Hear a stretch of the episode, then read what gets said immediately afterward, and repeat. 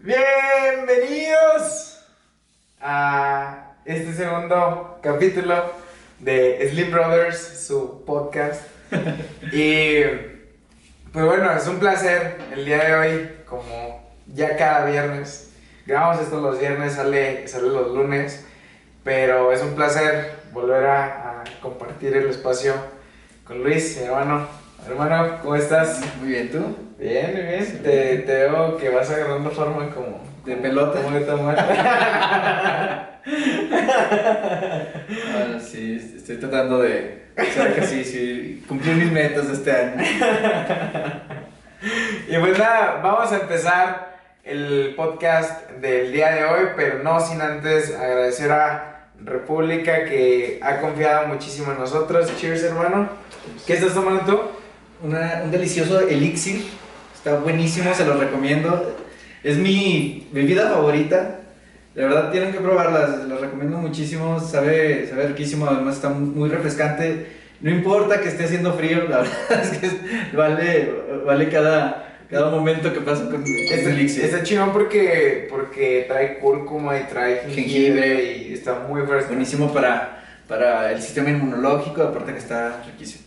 Y también nosotros, el piloto y yo, para nuestro sistema inmunológico, eh, pedimos carajillos de mezcal. Salud. y pues bueno, hermano, el día de hoy hay algunos temas que, que, eh, no, no quisimos platicarnos muchas cosas por, para soltar la magia de este lado, pero ahí hay dos, tres puntos que, que sí queremos tocar. Pero hermano, ¿con qué quieres que empecemos el día de hoy? Pero yo creo que a mí me gustaría comenzar con un poquito de, de el- la situación de lo que es el Blue Monday, ¿Ok? la, este tercer lunes famoso por, por ahí una ecuación que dice que es el día más triste del año. Ya. Y que es el año, digo, es el día más triste porque en apariencia es cuando te das cuenta que todas esas metas que dijiste que ibas a realizar en el año, pues que no las estás realizando, que no estás trabajando sobre ellas, que todas esas metas no, no las estás cumpliendo o trabajando para cumplirlas. Y que bueno, pues obviamente lo que genera es frustración, depresión y todo esto. Y me imagino que también se, se, se añade como la cuesta de, de enero y... La cuesta de enero, la que, que llega ya el primer estado de cuenta de lo que te gastaste en Navidad, ¿no? Que de, los regalos de, de Navidad. Ajá. Y que seguramente te gastaste el aguinaldo y, y más, ¿no? Sí, Entonces, eh, eso agregándole a que cada año, pues, justo la, la falta de, de recursos hace que la gente, pues, deje de salir a comprar tanto como lo hacía. Digo, al final de cuentas seguimos saliendo a comprar, ¿no? Pero, este, pues no tanto. ¿Qué crees tú que es, eh, o, o al menos para ti, que funciona para brincar este Blue Monday y que, que, que funciona para ti para que enero, no solo el, el- el lunes, sea más llevadero? Bueno, yo creo que hay que buscar el, lo- aquellas cosas que se vuelvan un- o se conviertan en un, boost para, para nosotros, ¿no? A mí, por ejemplo, me sirve escuchar algunas canciones que me, que me encienden. Es, desde Eye of the Tiger, ¿no? La clásica, ¿no? Si vas a hacer ejercicio o lo que, lo que sea. Y pues canciones que sean tus favoritas, pero obviamente que tengan energía y que te, te motiven, no que te pongan depresivo y ponerte limón en la, en la herida ni nada, ¿no? todo lo contrario, o sea, cosas que, que te motiven. A mí personalmente me gustan mucho las canciones que salen en, en algunas películas eh, de Disney o algunas películas eh, pues que son musicales, ¿no? Como The Greatest Showman, me Ah, encanta el- el, el soundtrack de The Greatest Showman. Todas las canciones, ¿no? Pero especialmente la de This Is Me, Ajá. ¿no? O sea, me, pone- me- pone on fire. Ajá. Entonces, digo, al final de cuentas, pues a cada quien le, le puede llegar una canción diferente, ¿no? Pero esa es una, una de las cosas que, que yo hago precisamente, no nada más en, en Blue Monday, sino todos ¿Qué tal? Horas, días, semanas que a veces nos está este, cargando el payaso, pero que justo eso te hace un cambio de, de mentalidad, te, cambia el, chip y pues bueno, eh, ahí la, la sugerencia sería buscarlos, ¿no? Eh, hay un, un, video que a mí me encanta, se lo recomiendo muchísimo, está en YouTube, búsquenlo como eh, Nuestro Miedo Más Profundo, ¿no? que justo utiliza el... ¿Qué fue? Pues no, es, es, la... una... Ah, me fue la, la palabra. bueno, Nelson Mandela es un discurso de, de Mandela, ¿no? que dice que justo no le, nuestro miedo más profundo es no, no ser inadecuado, sino eh, la luz que hay dentro de nosotros, la capacidad, capacidad que tenemos de, de hacer las cosas, ¿no? Entonces ese tipo de, de videos también a mí me, me, prenden, Hay, hay una infinidad de exponentes ahí en, YouTube y en otros lados que luego también traen este tema de discurso y aparte le ponen soundtracks bastante padres y pues que creo que, que, me dan ese, ese boost que a veces necesito, ¿no? Que no encuentro a lo mejor en lo corto. Fíjate que justamente ahorita que mencionas el Blue Monday como, como dato, para que Luis y yo estemos sentados en este momento aquí, en, este lugar y en esta locación, fue todo un tema. Intentamos eh, grabar afuera, estamos grabando, como les dijimos, en, en viernes, y pues hay, hay desmadre afuera, hay gente que está agarrando el pedo y son cosas que no controlas y que digo, a lo mejor no, no, no es el Blue Monday el día que meramente estás triste, que sientes que es un día complicado. Pero ahorita, la persona ya me estaba nefasteando y ya era como chinga, ¿no? O sea, como que nada, nada me sale.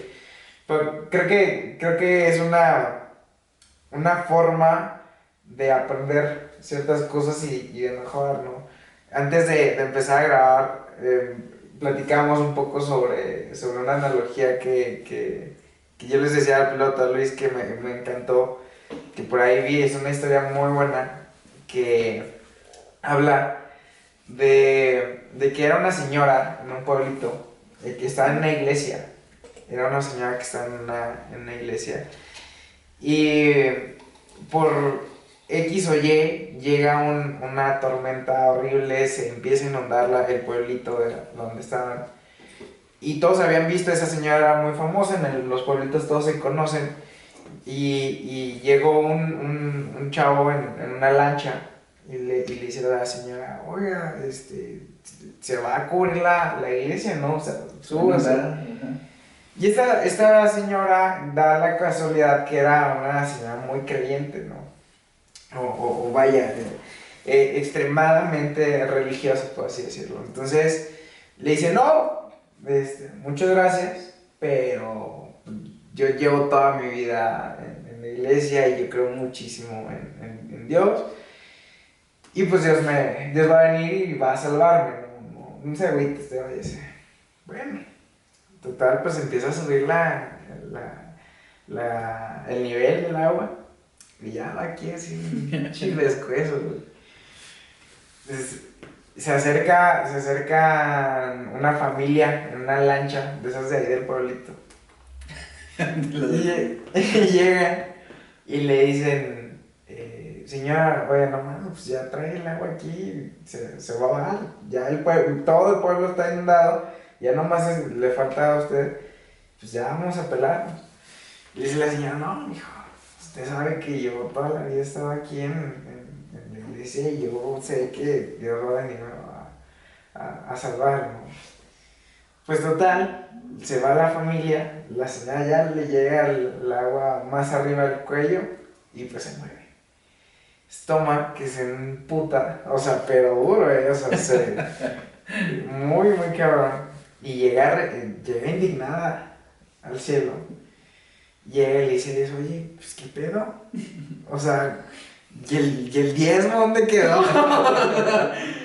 o sea, ¿qué pedo, güey? Y aquí diario la pinche misa de, de los niños, Y, y pues, no llegaste a, a, salvarme, ¿no? y, y Dios le dice, pues es que no mames.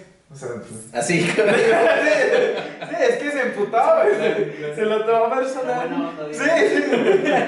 También se indignó, güey. Llega y que le dice, a ver, no, hija, pues qué pedo. Oh, no, Jani. O sea, qué pedo, güey. Eh, o sea, pues yo te mandé ayuda, pero pues no quisiste, ¿no? O sea, tú estabas esperando algo. Y fuera de, de la, de, de la, del cómo lo, lo cuento, la, la lección es, es, es, interesante, ¿no? Creo que hay puntos interesantes de, de rescatar, como el hecho de que a lo mejor, llámale Dios, llámale la expectativa que tengas de alguna otra persona, llámale una oportunidad que estás esperando, llámale como quieras. Pero el hecho de que no prestes atención realmente a lo que quieres o estás pidiendo, que a, lo mejor está llegando eso que pides, pero no de la forma que estás esperando. Es correcto. Y, y se me hace muy interesante porque es fácil reprochar y es fácil quejarse de cuando todo va mal. Y parece que todo va mal y parece, pero seguramente de, hay una razón muy fuerte y un aprendizaje detrás de, de, esa situación y detrás de, ese, de esa falsa expectativa, por así llamarlo. ¿Qué ves al respecto, hermano? No, sí, definitivamente, o sea, el, todo, todo está en cómo lo tomemos, ¿no? Que, que, digo, tampoco está mal, que hace rato lo decíamos, ¿no? Hablando de, del Blue Monday o de que las cosas no salen como queremos, o sea, no está mal sentir frustración, somos humanos, tenemos emociones, sentimientos, y el problema, digo, porque a veces tratamos como de evitar o estar siempre en el, en el rollo positivo y todo, todo es hermoso, y no nos damos el permiso de, de, dejarnos llegar esa emoción eso termina frustrándonos todavía más, agregándole más carga emocional negativa a lo que ya tenemos porque es que yo debería de estar feliz, eh, a mí no me debería de pasar esto, ¿no? Eh, lo hemos platicado, eh, conocemos a, varios coaches, a, varios amigos que se dedican a, este tipo de cosas y por lo regular pues no les gusta admitir o manejar que, son humanos o que tienen pues también frustraciones y depresiones y todo esto. Yo creo que aquí lo, interesante es tratar de no engancharte en, una sola emoción y sobre todo no permitir que, que, que, esté ahí durante mucho tiempo y que empiece a carcomerte o a, a, destruirte, ¿no? Digo, al final de cuentas el hecho de que nos haga sentir incómodos, pues implica que tenemos que movernos y en ese sentido, en base a la, a la analogía, a la historia que cuentas, pues es lo mismo, ¿no? Llámale Dios, llámale el universo, la vida, como sea, pero justo es, eh, ok, no llega como estoy deseando. Bueno, tal vez no estás en el lugar que debes de estar. ¿no? Tal vez no estás escuchando las señales que te está dando el universo de, hey, no es por ahí, o hey, súbete a esto, ¿no? O sea, sí, está bien, quieres llegar aquí, pero tal vez eso no es lo que necesitas, ¿no? O para llegar ahí, primero tienes que pasar por otra serie de cosas para que cuando llegues a ese punto seas la persona adecuada para esa situación, para ese trabajo, para esa pareja, para, para ese proyecto de emprendimiento, para lo que sea, ¿no? que, que, a veces pasa, o sea, bueno, al menos en, en mi experiencia personal, eh, ha habido ocasiones en las que yo deseo algo y que digo, es que quisiera llegar allá y de alguna manera trazo una ruta y parece ser que todo me lleva hacia otro lado, pero extrañamente cuando siento que más me voy alejando de, de cierta forma, voy obteniendo experiencias, voy obteniendo habilidades que cuando llego a ese punto digo, ah, si no hubiera aprendido esto, esto y esto, ahorita estaría aquí, pero no tendría esta capacidad que tengo para, para hacerlo, ¿no? Entonces, digo, eso es parte de, de, de estar dispuesto a, a aprender y, y, obviamente, sí, a lo mejor sentiste, sentirte frustrado, moverte en base a esa frustración, que también lo, lo maneja Víctor Frankl en en su libro de El hombre en busca de, de, sentido, se lo recomiendo muchísimo. Está muy delgadito el, el, libro para que lo lean, ¿no? Este, pero, por ejemplo, en, en el caso de él, él estuvo en, en los... Uh, cuando los nazis metían a la, a la gente a los, a, a los, los campos, de... campos de concentración, y pues él le quitaron todo, les quitaban casas, riquezas, todo, todo el rollo, ¿no? Y él como este, psicoterapeuta, ¿no? Este, se, se, empezó a analizar él mismo bajo las condiciones en las que estaba y a sus compañeros y que dentro de las situaciones que se fueron dando, pues eh, él tuvo la fortuna de sobrevivir, ¿no? Porque ahí era, era un albur, pero al final, o sea, con todo y eso se da cuenta que, que están las personas que se rinden y que ya prefieren morirse y los que aún sin tener nada en apariencia, o sea, nada de propiedades, de, pertenencias, con todo y eso conservaban el, su propósito de seguir vivos. Unos porque tenían una razón de, de por algún familiar, ¿no? Por volver a ver el amor de su vida, ver a sus papás, ver a sus hijos, y era la razón que los mantenía vivos.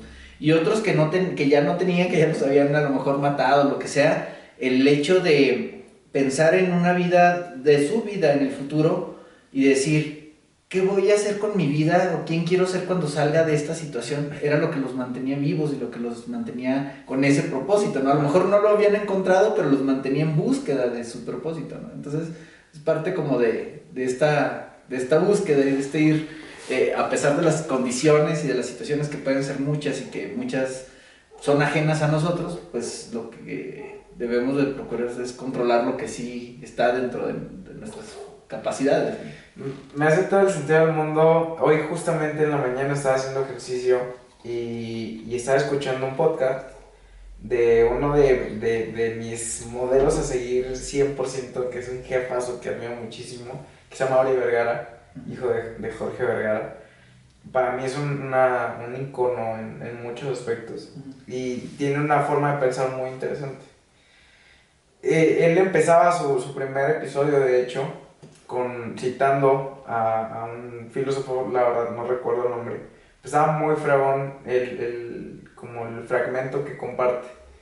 Y él decía, incluso hasta me recuerda una de las frases de, de Soul, donde, donde le menciona que del pez que está buscando el, el océano. Pero retrocediendo un poquito a la, a la que escuché hoy.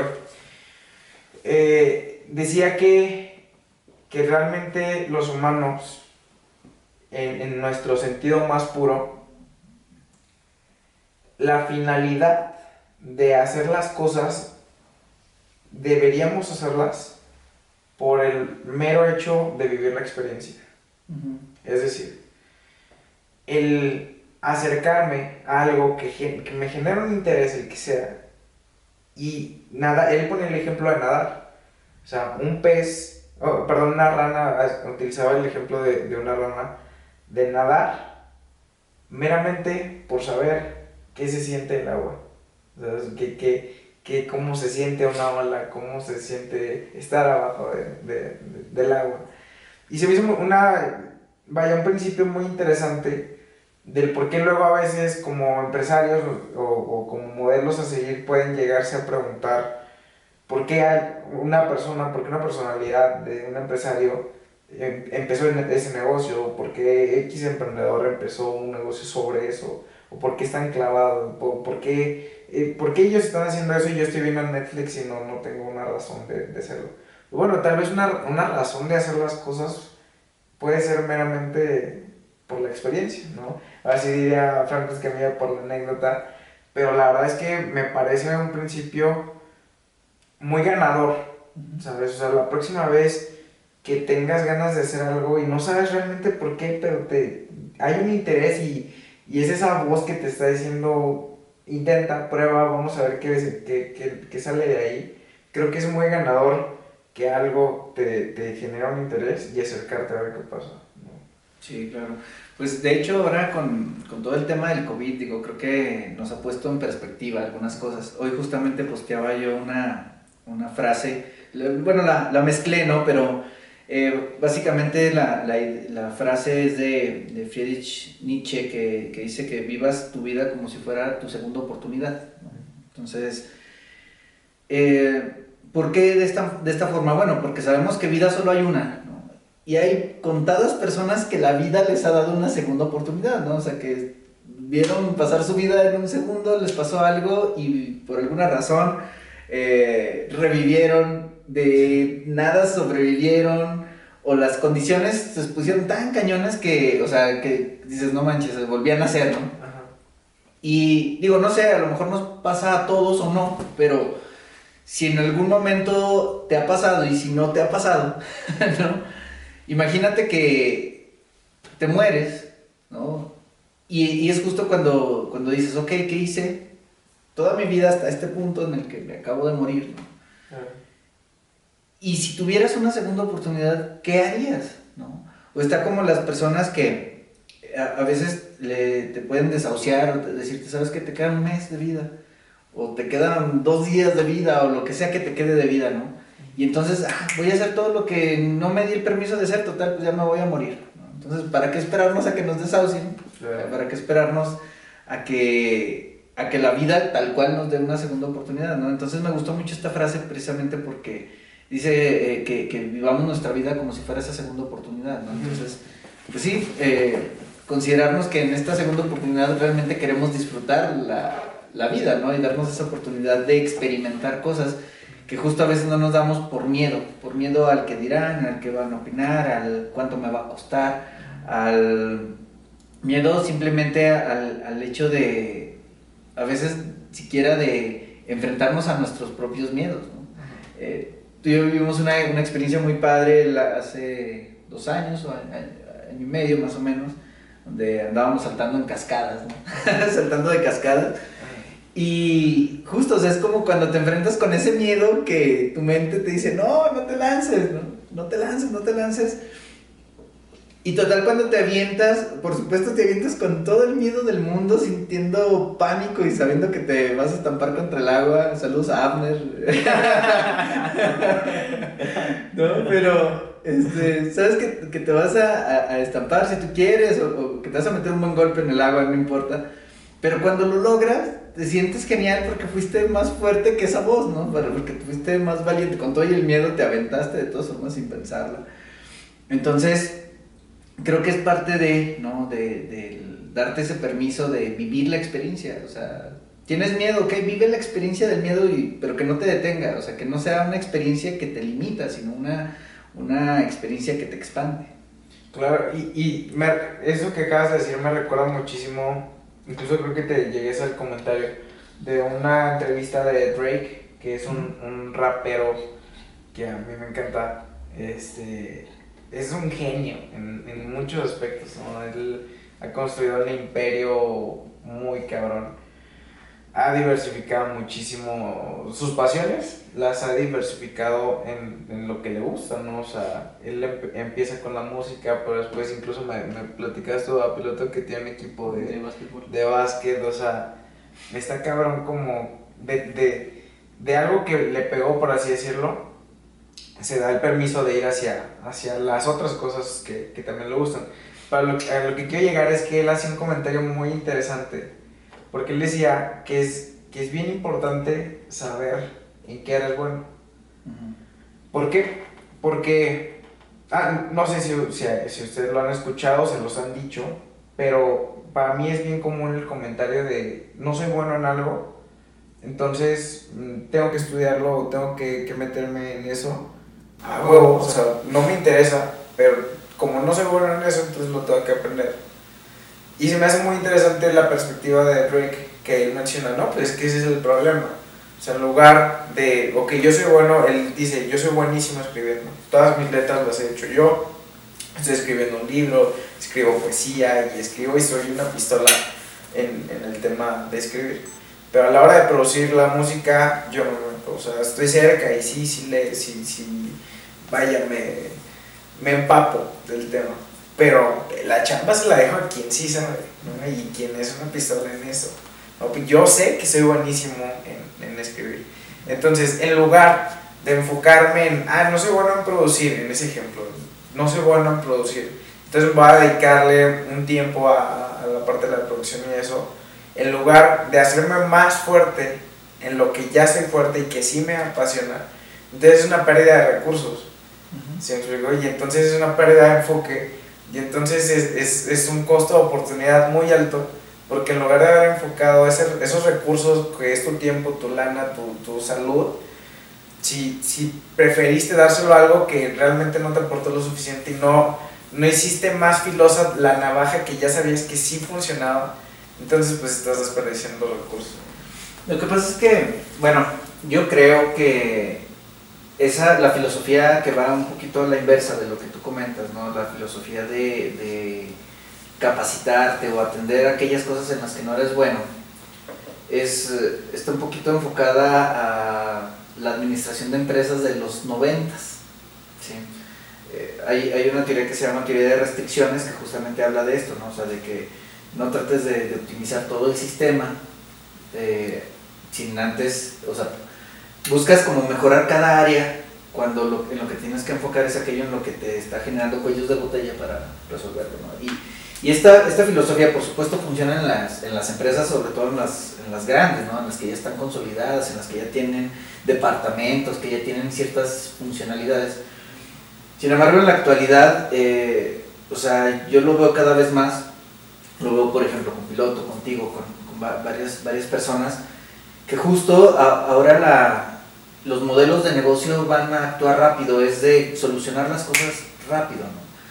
Y mientras que una empresa anteriormente eh, lo que buscaba era crecer, ser, colosal y ser la mamá de los pollitos, ¿no? ser, la empresa gigante que tiene competidores chiquitos a, los que no, que no le llegan. ¿no? Entonces obviamente lo que trataba era de cubrir todos esos huecos que pudiera tener en su organización y para ser cada vez la más pro. ¿no? Mientras que ahora no necesitas tener modelos tan robustos en tu empresa. O sea, una empresa, tú puedes hacer lo que haría un corporativo con cinco amigos tuyos. Uno cada que, que se dedique uno, por ejemplo, a la edición de video, otro para tomar las fotografías, alguien que le sabe el tema de, marketing. Y entre todos estás haciendo trabajo colaborativo, cada quien en lo que es, es perdón, es especialista ¿no? y muy hábil y entonces, ¿qué hiciste? Ok, tuviste un trabajo de muy buena calidad en poco tiempo. Entonces, sí, sí coincido en, esta parte, ya hablando a, nivel personal, eh, pues sí, sí, si realmente sabes, porque aquí creo que la clave está en saber en qué eres bueno. ¿sí? Si realmente sabes en qué eres bueno y sabes que eso lo puedes explotar y, y que te vas, si te sigues especializando en eso, obviamente te vas a convertir eh, no en una navaja, ¿no? sino en una sierra que, dale los árboles este, como mantequilla, ah, ok, excelente, dale por ahí. Pero si sientes que eres del, promedio, del común, que no sabes exactamente cuáles son, aquí la, la cuestión sería, pues intenta varias cosas hasta que encuentres la que es la tuya, ¿no? En la que eres bueno. Que por mucho que se ponga de moda algo, o sea, vamos a poner ahorita de moda, ah, en las redes sociales, en Instagram, todo todo mundo este, que, quiere estar en Instagram, todo el mundo queremos estar posteando y todo, pero hay gente que tiene talento y otros que no lo tenemos tanto, pero aquí el punto es eh, justo el hacerte, allegarte personas que sepan y que o te ayuden a hacerlo, ¿no? O que lo hagan por ti. Y de esa manera tú evitas esa curva de aprendizaje y permite que te enfoques en las cosas que realmente pueden llegar a ser importantes para ti, ¿no? Que no, no significa que en conjunto no vayan a, a una misma dirección. Fíjate que le, le das un, un, clavo bien enorme así, porque creo que rescato algunas de las palabras que, que, comentaste sobre cómo llegar a ese punto en el que sí sabes que es en lo que eres bueno. Y lo dijiste y, y, y no me canso de repetirlo porque si yo tengo conversaciones con amigos que quiero muchísimo y que me duele en el alma ver cómo se limitan, y, creo que la única forma de saber en qué eres bueno y qué te gusta hacer y, y, qué más quieres hacer que no sabías antes es haciendo un chingo. En, de manera personal puedo decir también que incluso he llegado a abusar de eso. Porque luego también intento demasiadas cosas que no termino de, saber si una sí o si una no. Luego me, me, Dispersas. me disperso enorme y creo que, he ido avanzando en, cómo lo he hecho. Y eso ha sido también gracias a personas como tú, que, que admiro y que llevan años de, experiencia cagándola también y aprendiendo, y aprendiendo. Y creo que de ahí rescato dos cosas. La primera es intentar un chingo y intentar cosas diferentes, ¿no? Eh, me regreso un poco al, al, comentario que hacías de, de, que debe pasar cierto tiempo para, para que pasen las cosas de manera personal. Y está el piloto de testigo y el otro día lo, lo platicábamos. Y la verdad, de manera muy, muy personal ahorita me siento muy chingón porque han salido oportunidades profesionales que hace un año no, no, no hubieran sido posibles y que si no fuera gracias a demasiado tiempo que, que ha pasado y que nos hemos dado cuenta que ha, ha sido necesario para desarrollar habilidades. O sea, ahorita se, se generó un equipo tan cabrón. O sea, yo, yo estoy extasiado de, de lo chingón que, que, que, está el equipo, ¿no? Entonces, eh, meramente para llegar a, a un punto, rescato, intento un chingo de cosas para que generalmente sepas qué quieres hacer y qué no quieres hacer. No saber, saber qué no quieres hacer también es un avance enorme. O sea, cuando sabes que esa madre no es lo que quiero hacer, a lo mejor puedo ser bueno, ¿eh? Ojo, hay gente que es buena para cosas que no le gusta y no las tienes que hacer a huevo.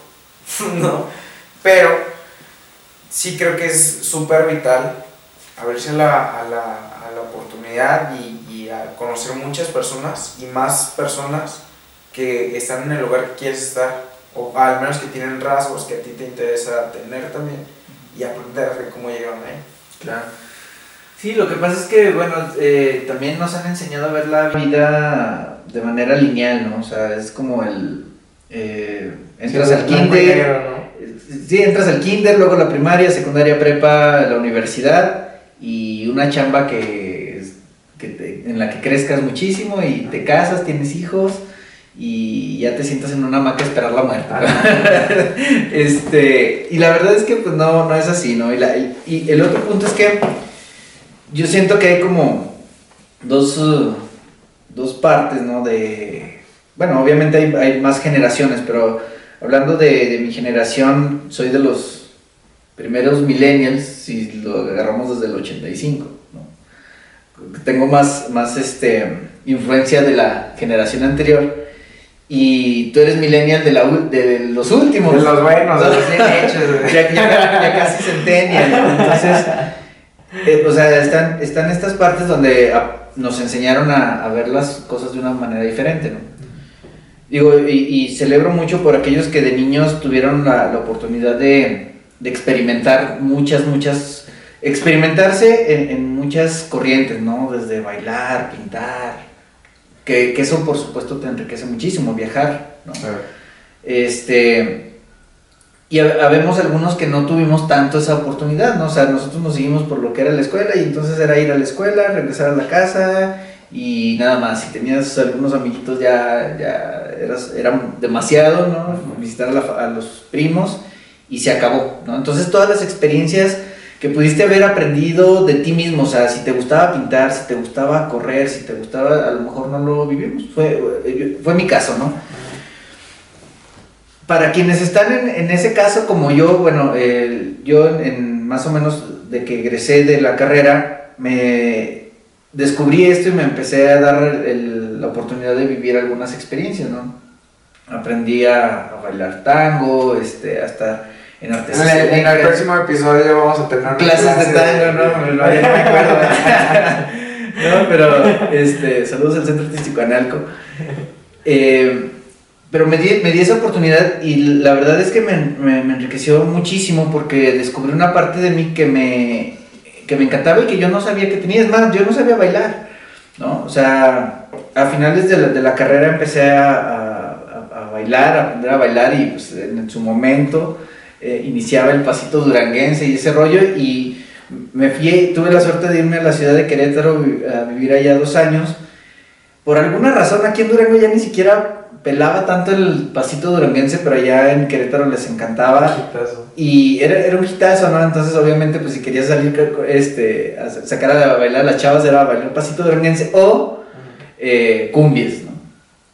Y obviamente yo no sabía bailar nada de cumbias y pues hicimos un intercambio comercial, les enseñé a bailar un poco de pasito, lo que sabía, ¿no? Y ellos me enseñaron a bailar cumbias y descubrí que me encantaba bailar. O sea, en ese momento, a mis 22, 23 años, descubrí que bailar me encantaba, ¿no? Y que me transformo cuando me pongo a bailar, ¿no? O sea, realmente me vale gorro. Lo dejas todo en el escenario. Lo dejo todo en el escenario. Digo, no sé si bien o mal, pero la verdad es que me vale gorro porque realmente me apasiona, o sea, me, me, me, transformo, siento la música, ¿no? Y digo, no manches, o sea, darte cuenta de eso a los 23 años, o sea, cuando a lo mejor si de niño lo hubiera vivido más joven, pues lo hubiera descubierto y a lo mejor hubiera hecho muchas cosas con eso, ¿no? Tengo amigos que eh, justo cuando estaba en la carrera, ellos eh, participaban en concursos de baile y todo el rollo. y Nunca me llamó la atención, fíjate, nunca. Hasta que aprendí a bailar y me di cuenta que era algo que me encantaba. ¿no? Entonces, para los que no, no se han dado la oportunidad, dense la oportunidad, paguen un curso de un mes de bailar bachata, tango, lo que se les ocurra, ¿no? Eh, yo me acuerdo mucho, platicaba con, con un buen amigo, eh, Daniel Hipólito, también saludos, y, y, él me decía, mira, este, yo antes de bailar tango no bailaba nada, tenía tres pies izquierdos, ¿no? Si, si yo pude aprender a bailar, pues cualquiera puede. Y él es un excelente maestro de tango y hasta fue eh, el, pues sí, el representante en México, ¿no? Él y, su esposa Hassel fueron ganadores a nivel nacional de precisamente de baile de tango, ¿no? Entonces es, son como esas cosas que luego uno descubre, les digo, al, al, menos siento que, porque conozco varios casos de gente de mi generación que a lo mejor nos dimos cuenta de esos talentos que podrían estar ahí, o de, tal vez no talentos, pero simplemente cosas que nos apasionaban y ya las descubrimos un poco grandes, ¿no? Entonces, para los que están más chavos, como tú, que, o, o que, que, son centennials y que a lo mejor no saben qué quieren de su vida, no se preocupen, dense la oportunidad de experimentar ese tipo de cosas, ¿no? Tomen clases de algo, de guitarra, de, de lo que sea. ¿Qué puede pasar? Pues que se den cuenta que no es lo que les gusta, que no les apasiona. Pues bueno, ya sabes, ya quitas una cosita de la, de la lista y, del bucket list, ¿no? Y te vas a, a, lo que sigue, ¿no? Entonces, de esa manera puedes ir cancelando cosas que, te, que no te gustan, pero de algo estoy, estoy seguro y es que cada vez que tú llegues y canceles una de esas cosas vas a estar muchísimo más cerca de las que sí te gustan.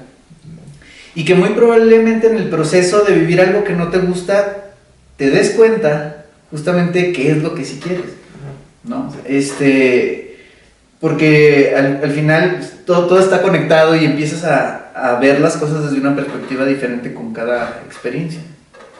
Fíjate que ahorita estaba tratando de rescatar, ¿qué crees tú que fue lo que te detuvo en su momento el, el no atreverte a, a a vivir ese tipo de experiencias. Te lo pregunto porque ahorita yo te voy a compartir lo que creo que suele pasar en, en, en mi generación. Sí. Porque sí creo que tenemos realidades muy diferentes. Pero ¿qué crees tú que, que, que era lo que tú te dijiste para no hacerlo? ¿Con qué, ¿Con qué te detenías? Bueno, yo creo que una parte la idiosincrasia familiar. ¿no? O sea, digo, y lo digo con todo respeto y con todo el amor del mundo para mis papás, o sea, que, que me dieron lo que podían darme, ¿no?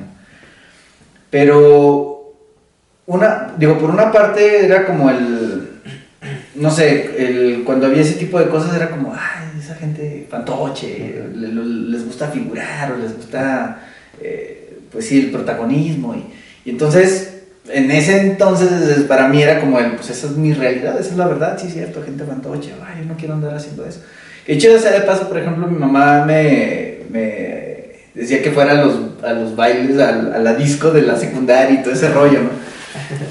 Pero, pues no, o sea, no, como tal ir a, a, por llamarle de algún modo, en ese momento a mí no me llamaba la atención.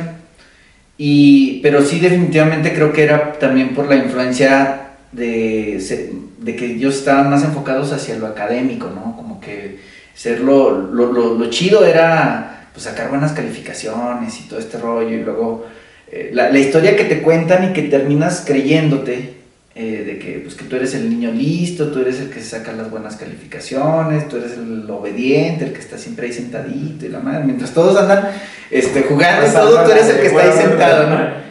Y pues obviamente en, en ese momento pues eh, no tienes la capacidad de discernir entre lo que es lo correcto y lo no correcto. Si te lo dicen tus papás, pues es lo correcto y tal cual, ¿no? Yo creo que en, en gran medida pudo haber sido eso. Eh, y el un poco como de, del miedo de, no, es que pues no salgas demasiado, ¿no? Yo creo que, que esas fueron algunas de las cosas que me limitaron.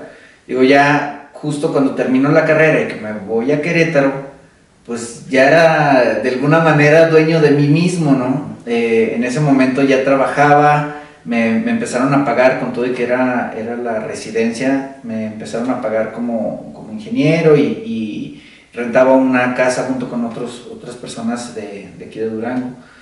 Eh, y entonces, pues ya empiezas a darte la oportunidad de, ah, ahora me voy a comprar estos pantalones, ¿no? ahora me voy a comprar esto, porque ya es tu dinero. Ojo, no estoy diciendo que tenga que ver con el dinero. En ese momento a mí se me abrió el coco porque fue como el de, wow, no manches, tengo toda la posibilidad de hacer tantas cosas, ¿no? Y de vivir experiencias y de probar comida nueva y diferente que hay allá para el centro del, del país. ¿No? Pero el, yo creo que tiene que ver mucho con la idiosincrasia, con, con lo que te enseñan en, en, casa y que realmente nunca hasta ese momento me di el, el, la oportunidad de escuchar a lo mejor perspectivas diferentes. Fue complicado un poco, o sea, no, no digo que todo fue como, ah, qué padre, y ahora vivir la vida loca, ¿no? Este, te enfrentas contra esas ideas y justo lo que decíamos en, el, en el, la sesión anterior, ¿no? O sea, de que te genera cierta fricción y empiezas a cuestionar cosas que creías tan firmes y tan ciertas, o sea, que decías, es que esto es así y se acabó, ¿no? Es de este color nada más, o este tiene esta forma y no hay otra. Y de repente cuando sales de eso, se rompe la burbuja y te das cuenta que el mundo tiene muchísimas más formas y perspectivas de las que tú pensabas, y entonces empieza este diálogo interno de, o sea, ¿y esto por qué, no? Los, los famosos paradigmas, ¿no? De, eh, a lo mejor lo que te enseñaron tus papás funcionaba cuando ellos estaban jóvenes, tal vez, o a lo mejor no, porque a lo mejor viene desde los abuelitos o los tatarabuelitos, o sabrá Dios desde dónde venga, ¿no? Pero, o sea, son estas cosas en las que tú ya empiezas a darte cuenta, si te das el permiso, que hay cosas que ya no te hacen tanto sentido, o hay unas nuevas que te hacen nuevo sentido, ¿no? Y entonces, eh, pues todo está en que, decidas tú que quieres tomar para ti. Es que me encanta cómo lo, aterrizas, porque creo que le, le hace al a uno de los puntos que yo quería tocar. Y se hace muy cool que lo platicas desde tu experiencia personal, porque a qué edad más o menos estamos hablando que, que tomaste esas decisiones, o sea, como esas, vaya, esa transición entre, ah, que estoy viviendo esto con mis papás, de que siento que no, no me están dando, ni yo mismo me está dando el permiso de hacer estas cosas, a que me voy a vivir solo y empiezo a abrirme a... a... No, pues te hablo de los 20 23, 24 años más o menos. Pero porque, insisto, o sea, en, en, cierta forma, o sea, mi pensamiento fue lineal todo el tiempo previo, o sea, para mí era, porque así me lo enseñaron, lo que te digo, del, del hilito de la, de la escuela, ¿no? O sea, sales de la prepa, entras a la carrera, sales de la carrera y te consigues un buen trabajo. Y ya está, ya está. Y hasta ahí llegaba la visión de ese momento, ¿no? Ah, es que te va. Fíjate, que está interesante la, la, No puedo creer que eso pasó a los 24 años, porque para mí eso pasó ayer y, y, y fue hace un chingo, ¿no? Pero, pero fíjate, qué curioso que la conversación, creo yo, al día de hoy con, con una persona de, de mi edad es la misma.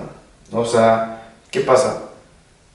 Claro, tenemos realidades diferentes, tenemos escenarios y contextos muy diferentes.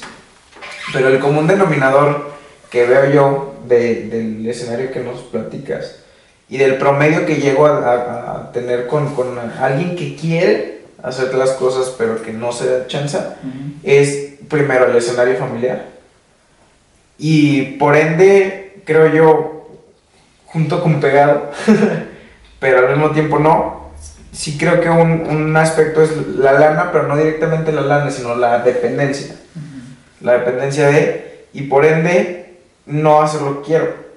Porque supongamos que es tu, tu, mismo caso y ahorita tienes esa edad, ¿no? O sea, ¿cuál, ¿cuál es la conversación que, que tendríamos con tu Luis de, de 22 años? Creo yo que es el primero. El primer error es que estás esperando que estén de acuerdo tus papás con lo que quieres hacer. Uh -huh.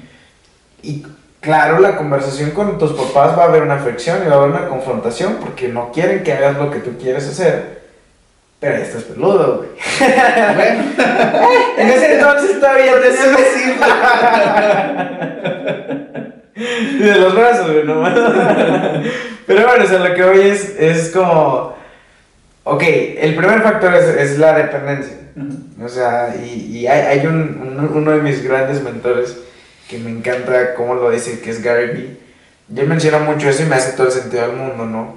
¿Cuál es el problema de, de que mis papás me digan qué hacer o que me digan, eh, o, o, que no me permitan y por ende yo no me dejo? Es la dependencia que tengo de ellos. Uh -huh.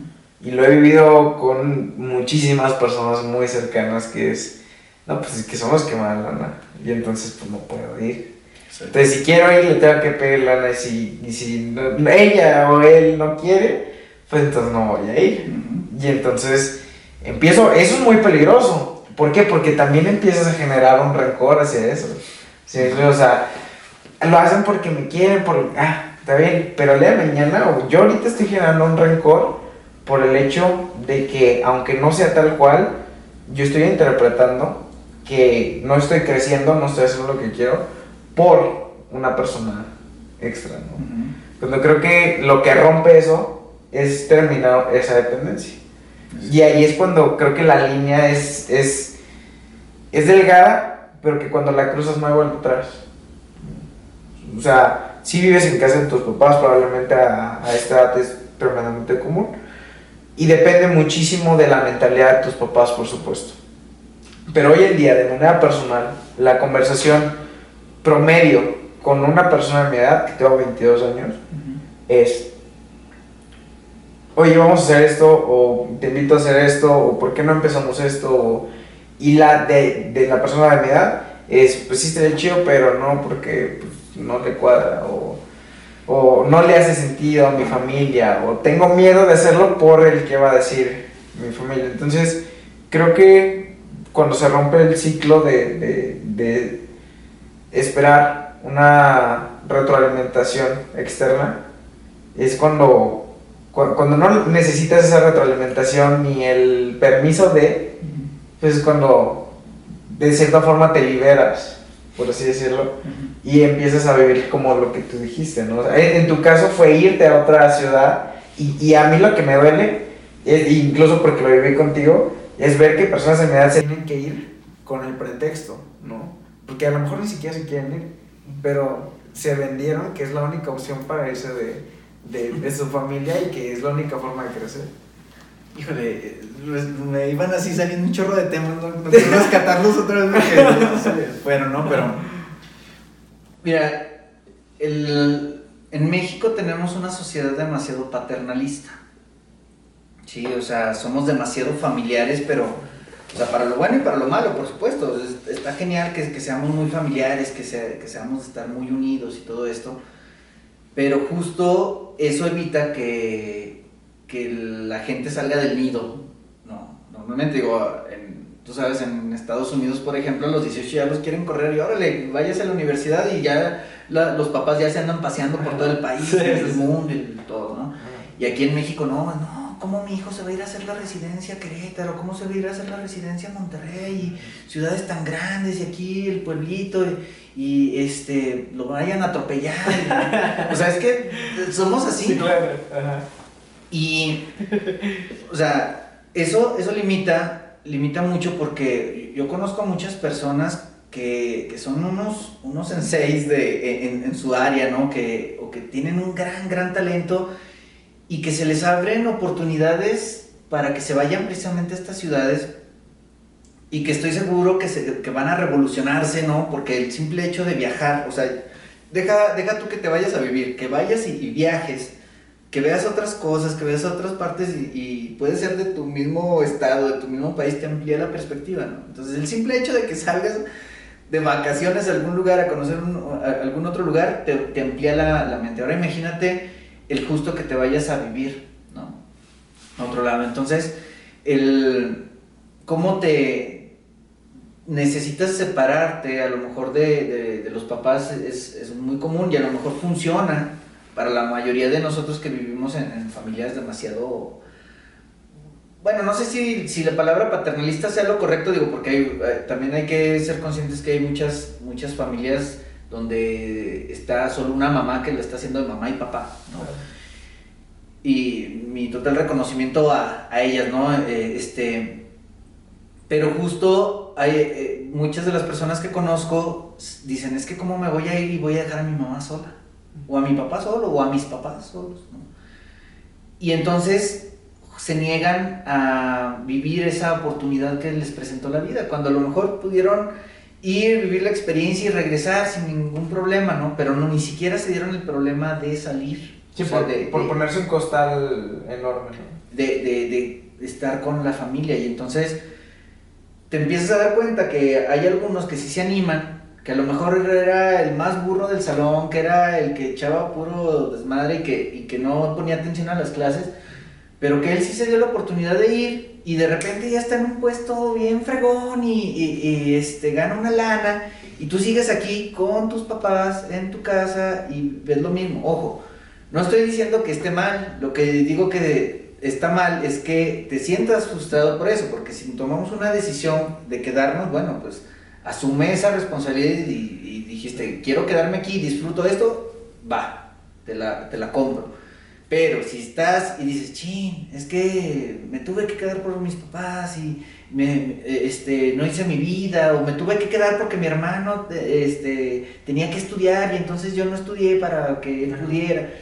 Bueno, si tú decidiste hacer ese sacrificio, qué fregón, te reconozco por eso, pero entonces no estés frustrado por haberlo hecho. No, pero incluso, o sea, ¿desde dónde lo estás haciendo, no?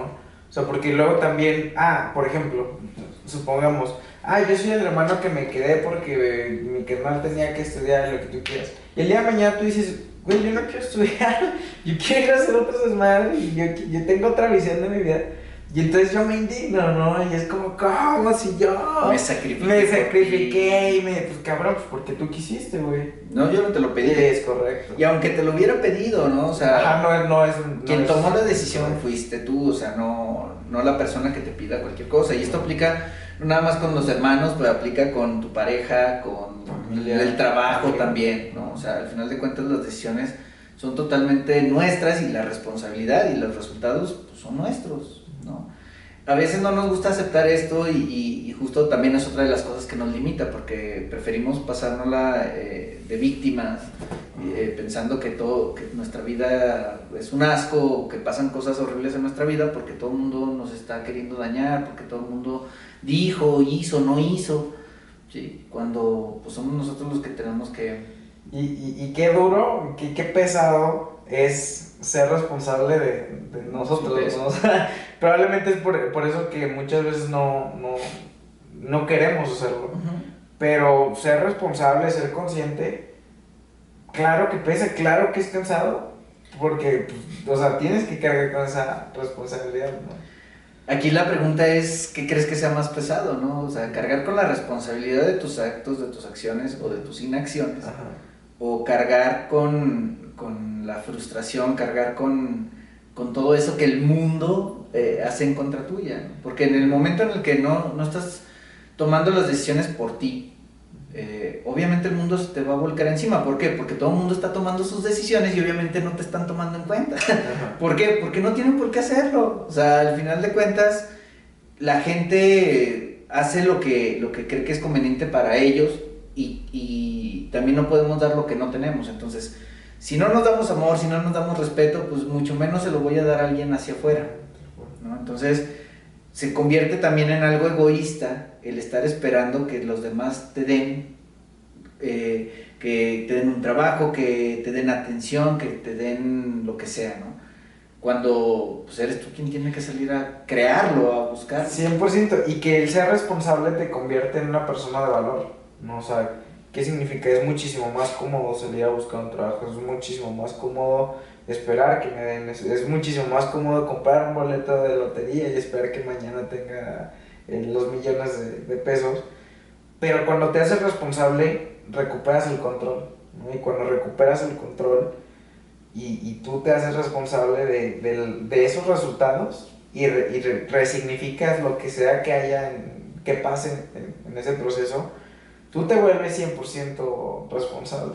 Entonces, ese control no te lo da nada, ¿no? El, el tener un trabajo, el, ese control de yo soy responsable de lo que sea que me pase, del cómo reacciono, yo creo que no hay nada que, que se le acerque a esa sensación de, de poder de yo puedo, con, yo puedo arreglar eso. Sí, que volviendo a, a lo que comentábamos al inicio de que todos teníamos, tenemos días lluviosos, no todos tenemos cosas que no salen, o sea, tú puedes ser responsable y obviamente va a llegar un momento en que te des cuenta, digo, porque no te das de cuenta luego, luego siempre, ¿no? Ajá. Pero llega un momento en el que dices, ay, me estuve haciendo tonto todo este tiempo y ya se me vino encima.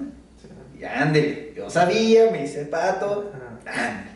No, está la consecuencia, pero sabes que es tuya. Y así como tú generaste un resultado que ahora no te beneficia, pues también puedes revertir el, resultado y decir, bueno, pues ni modo, o sea, no hice lo que tenía que hacer en dos o tres días, pues ni pex, ahora me voy a quedar a, trabajar hasta noche, pero lo compenso, lo saco, lo hago, ¿no? Pero al final de cuentas tú fuiste quien tomó las decisiones sobre ti, o sea, eres, eres el único que controlas, ¿no? Y justo cuando tomas ese poder, que que no es como el, el poder sobre los otros, sino más bien el, el poder de, de las decisiones propias y de, en cierto sentido, los resultados. O sea, si no sale lo que tú esperabas, sabes que hiciste lo mejor que podías para que saliera. No salió bueno, no salieron las cosas, ¿no? Pero no te quedas tranquilo, ti. exacto. No, este, no, no, no quedó por ti, cua- cuarto acuerdo, tontería es correcto. de Miguel Ruiz, ¿no? Pero al final de cuentas, pues tienes que hacer lo que sea que hagas dando el 100%, ¿no? Si, si las cosas no, no suceden, sabes que no pudiste haber dado más porque diste tu 100%. No te puedes reprochar a ti mismo el, el no haberlo hecho o no haber hecho lo suficiente. ¿no? No podría estar más de acuerdo, hermano. Para cerrar, me gustaría tocar un tema súper breve. Eh, me parece que fue ayer que, que un amigo Alan, Alan Jaques, abrazo hermano, subía, subió un meme que, que me dio risa porque es muy seguido, desafortunadamente, es muy, muy seguido el cuántos comentarios veo al respecto de gente ofendida por cómo es posible que un doctor, que una enfermera, que un bombero, que, una maestra, este, viaje en camión o tenga un sueldo GT o lo que tú quieras. Y hay personas que trabajan menos y que se meten la lana y tienen lujos. Y... Antes de emitir mi, mi, mi punto de vista, ¿qué opinas al respecto, hermano? Mira, hay, hay una analogía que hace eh, este. Se me, se me olvidó el libro de Psicología del Éxito, este. Mario. Mario, Luna, perdón. Eh, me encanta, ¿no? Que, que dice que en las carreras de caballos hay veces que en, la carrera un caballo ganó por una nariz. Creo que todos hemos escuchado el término de ganó por una nariz. Y hablando de lana, de lo que ganan lo- los que apuestan por ese caballo, el, caballo que gana por una nariz gana 10 veces más que el, que el segundo, que el que llegó una nariz atrás. Y entonces mucha gente pudiera decir, bueno, es que es una injusticia que si este solo ganó por una nariz, gane 10 veces más que este que, que casi lo, lo alcanza, ¿no? Pero la verdad es que la vida no es justa, la vida no se trata de justicia, ¿no? Entonces, si sabemos que la vida no es justa es, eh, en, en estos términos, si sabemos que el que gana por una nariz gana 10 veces más que el otro, entonces tenemos que prepararnos y esforzarnos por ser ese que gana no por una nariz, sino por un cuerpo completo, sino por un kilómetro completo. Al final de cuentas tenemos que esforzarnos y él lo dice de esta manera, hacer que la injusticia trabaje para nosotros. Ojo, no significa que hagamos injusticias con la gente, ¿no? Pero se trata de que nosotros nos apalanquemos de eso, es decir, demos el, el 100%, demos nuestro mayor esfuerzo y en lugar de estarnos quejando de que fue una injusticia o no, pues vamos a ser excelentes para que la injusticia, uno, no nos afecte y dos, trabaje en nuestro beneficio. No, no hacemos las reglas nosotros, ¿no? Pero pues podemos aprovecharnos de eso y no está mal, digo, si, si aprovechar las, las reglas del juego fuera malo, pues entonces nadie jugaba fútbol, nadie jugaba cualquier deporte que quieran porque esos juegos están hechos de injusticia y pues a mi forma de ver la vida es un juego. 100%, muy, muy de acuerdo y complementando tu punto, Leo, ya, ya te comparto más mi, mi perspectiva. Eh, eh, él incluso en, en Psicología del Éxito menciona, que me gusta mucho, el- la simplicidad de la frase es, haz que, la, que, que a la injusticia le dé vergüenza, ¿no? Que, que es como, ah, te esforzaste, lo diste todo para que se diera esa oportunidad de trabajo, para estar con esa persona, para que tu familia se sintiera orgullosa de ti. Y no pasó, y, pero lo entregaste todo, sería muy injusto, ¿no? Pues ni pedo. Haz que la injusticia sea enorme, haz que la injusticia sea eh, drástica y exagerada. Entonces, meramente para complementar basado en lo que, en lo que nosotros eh, hemos visto y leído y, experimentado en, en, cabeza propia, creo yo que e, ese tipo de memes y esa filosofía y esos comentarios parten de una victimez muy característica no solo del mexicano, sino del latino. y, y creo que es desafortunado que le apostemos al trabajo duro y no al trabajo, no, no inteligente, que, que, sí, por supuesto inteligente, pero sino al trabajo que aporta valor. Y hay una brecha enorme, enorme de diferencia entre trabajar duro y trabajar eh, desperdiciando recursos y generar valor realmente, ¿no? O sea, yo, yo puedo ser un, puede ser un tractor y darlo todo, eh, o sea, esforzar, esforzar el tractor al máximo, pero no avanzaste nada, no, no hiciste la función que tenía. Ah, pero me esforcé de madre. Pues sí, güey, pero no fuiste eficiente, no, no, no le aportaste nada a lo que estabas haciendo. Cuando realmente el valor se aporta, eh, o, mejor dicho, no se mide en qué tan fuerte trabajaste, sino, sino en qué tanto valor generaste. Exactamente. Entonces, creo que ese diálogo del, no, pues es que no es justo que, que, que yo que tengo 10 maestrías no esté ganando, pues güey, pues sí realmente, ¿quién es, el, quién, es el que no está pensando adecuadamente? El que se esforzó y tiene 10 maestrías y estás viendo que el de enfrente no, no tuvo la necesidad de hacerlo y está generando valor, no, no, solo, no solo dinero, ¿no? Valor. De otra forma, donde le costó menos, entre comillas, o sea, hablando de, de, del proceso de una maestría, pues a lo mejor realmente el que tiene que aprender de esa situación es quien, está trabajando duro y gastando demás recursos. Exactamente. Pero bueno, hermano, ya me intenté. Acá el, el pilota. Le, seguimos para hacer el tercer Sí, ahorita cortamos y empezamos el tercero. Pero acá el, piloto ya nos está corriendo, ya el, nuestro director de cámaras, el pilotaxo eh, endemoniado, ya nos está diciendo que, que, que ya nos pasamos lanza. Pero eh, les queremos agradecer por quedarse hasta aquí. Si ya llegaron hasta aquí, se Gracias. Un, poco más de una hora de, de, de, de de, de, de, filosofar, de, decir muchas pendejadas, pero también otras con, con muchos argumentos.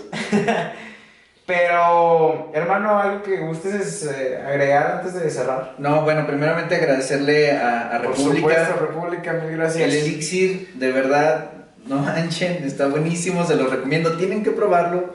La cosa más deliciosa que he probado. este, gracias por la recomendación a Cristian y, por la confianza, por supuesto. Y bueno, pues a ustedes, si llegaron hasta acá, pues por el tiempo eh, y, la, y también la, la oportunidad de, de, dejarnos aportarles un poquito de, de, lo que es nuestra vida, de nuestras experiencias. Ojalá que sean de, de utilidad para ustedes. Es correcto. También les recordamos que a final de cuentas todo lo que platicamos aquí son meramente experiencias nuestras, puntos de vista personales, no tenemos la verdad absoluta para nada, realmente al contrario, creo que, que puede que ustedes nos puedan aportar perspectivas tremendamente diferentes que ni siquiera contemplamos. Y vamos a estar muy agradecidos de que, de que nos las compartan. Eh, nosotros meramente compartimos no, nuestro ojo y, las experiencias que a nosotros nos han servido. Y si ustedes logran encontrar esa eurita que jalar que les puede aportar, pues bienvenido y mil gracias. Por favor, eh, vayan y sigan a Luis a su Instagram como Luis Delgado de Geo. Aquí les dejamos las redes sociales de Luis, las mías como Daniel Slim en todos lados. Mm, si estás escuchando esto en Spotify, si estás escuchando esto en YouTube, venos a seguir a todos lados. Eh, mil gracias al pilotaxo por estar al pie del cañón en las cámaras. Y si ven todas esta, estas tomas cabronas, se las está dando el piloto. República, mil gracias, hermano, mil gracias. Gracias, piloto, gracias. Mil gracias por, por, regalarnos varias horas de tu tiempo. y mil gracias a ti por, por quedarte hasta aquí. Nos vamos, nos vemos el próximo lunes. Y no se te olvide que nos vemos. It's lit. Just take a look at the drip. You boys don't get fired in this. Roll a dope, yeah, I'm high as a bitch. Wait, it's lit. Get that little bitch a little tip. Now she wanna suck on the dick. She wanna catch all of the drip, drip, drip. Pull up and I'm loading the clip. New bitch, yeah, stay on my hip. Niggas talking, they not with this shit. Catch a body, you might just get hit. But lately, been all about drip. New designer, just look at the fit. And I just blew a bag on my bitch. You got clout, but you don't got the drip. You get money, that's some type of myth. I can blind you, bitch, look at the wrist. For that bag, and I might take a risk. Don't get crushed, cause you care about a bitch. Pass the henny, I'm trying to get lit. Trying to get out my body and shit. Fuck around and start bodying shit. Remember nights we was starving and shit. You my brother, I got you, that's it. We can never fall out by the bitch. We was swimming with sharks and them fish. In the field with them lions and pitch. Sweaty niggas be lying and shit. Talking money, don't buy their own shit. Baby mothers be buying them shit. You not lit, you depend on the bitch. Swear to God, man, I'm clever as shit. Still can trap any weather I'm in. Throw me working, I'm making it flip. With a whippy, you might just get sick. Throw me extra, you know we gon' win. Getting money, I've been doing this. Since a youngin', I've been had to drip. Make a movie, not talking a clip. It's lit. Just take a look at the drip. You boys don't get flyer in this. Roll a dope, yeah, I'm high as a bitch. Wait, it's lit. Get that little bitch a little tip. Now she wanna suck on the dick. She wanna catch all of the drip, drip, drip.